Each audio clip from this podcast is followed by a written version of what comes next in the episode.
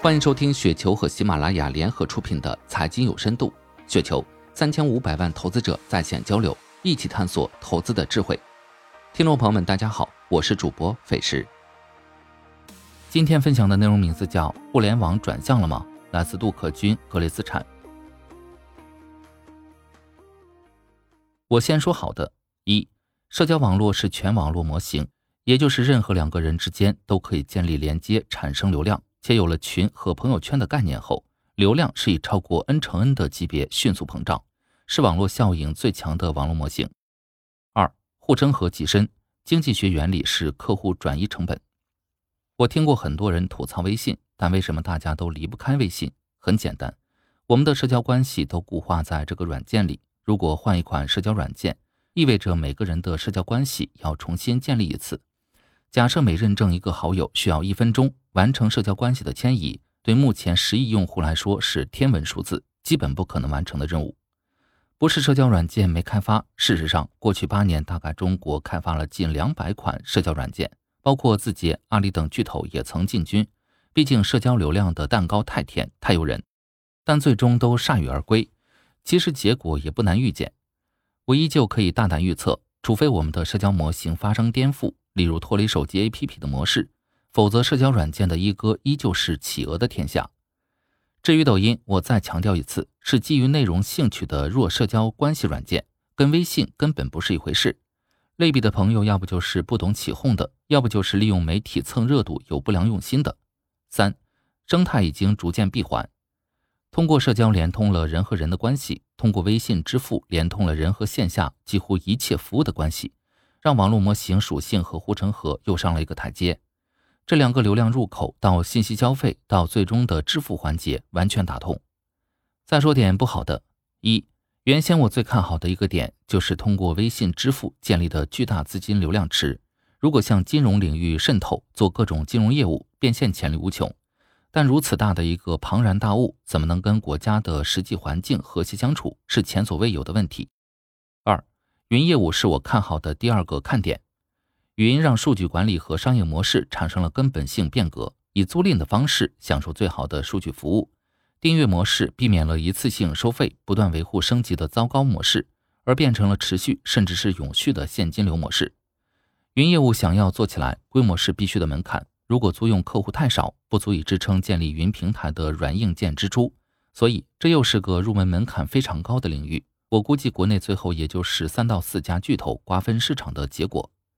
可惜的是，滴滴的事件让国家意识到，如此多重要的企业，甚至关系国家安全机密的数据，掌握在民营企业，会给国家信息安全带来无法评估的隐患。从此开展了一轮又一轮信息安全监管的行动。三，至于游戏版本号、青少年监管等，恕我直言，根本就不是什么问题，可以完全忽略。如果你理解了企鹅的商业模式，这根本不是核心问题。而且我也不相信游戏行业会沉沦。电子游戏消费娱乐是刚需，加强监管、反沉迷绝对正确，灭掉行业没可能。所以，上述前两个最具想象力的变现场景一度有被彻底封杀的可能性。于是，一时间风声鹤唳，股价也是跌了又跌，感觉无底线了。对于我们投资者而言，难度来了，怎么办？是扛还是躲？我们回想一下经典价值投资理论，卖出股票的条件是什么？一、企业的基本面恶化，商业模式变差，未来变得不可预期。二企业估值严重高估，泡沫严重。至于系统性风险，见仁见智。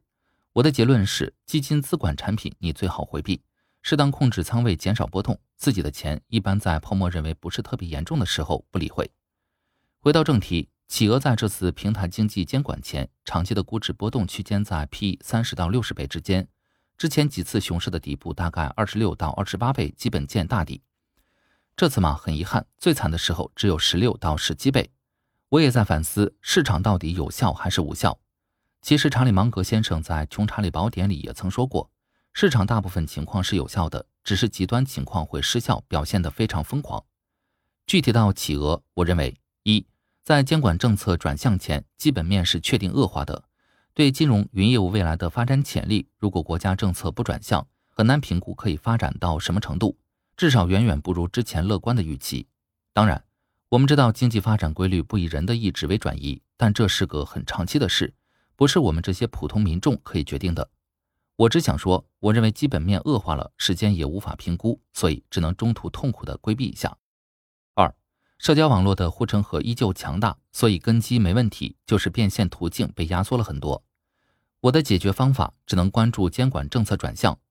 我对中国互联网和数字经济的发展依旧充满信心。我的认知里，人类发展经历农业时代、机器工业的二点零时代、信息互联网的三点零时代，对下次工业革命四点零。一定是依托于移动互联网、大数据的人工智能时代。很多人认为要搞硬科技，这不假。但未来制造业要上台阶，不是说造硬件的问题，而是更精密的硬件、更高速的移动互联网、更丰富的传感能力、更强大的大数据处理能力和更有效的智能算法的综合能力的体现，才会造就真正的工业四点零。不是能自己造芯片、造汽车就行了。这种认知太肤浅。所以，信息化、网络化、智能化的大潮不可避免。我很欣喜地看到，国家在对平台经济的监管上已经有转向的迹象，而这正是我翘首以待的。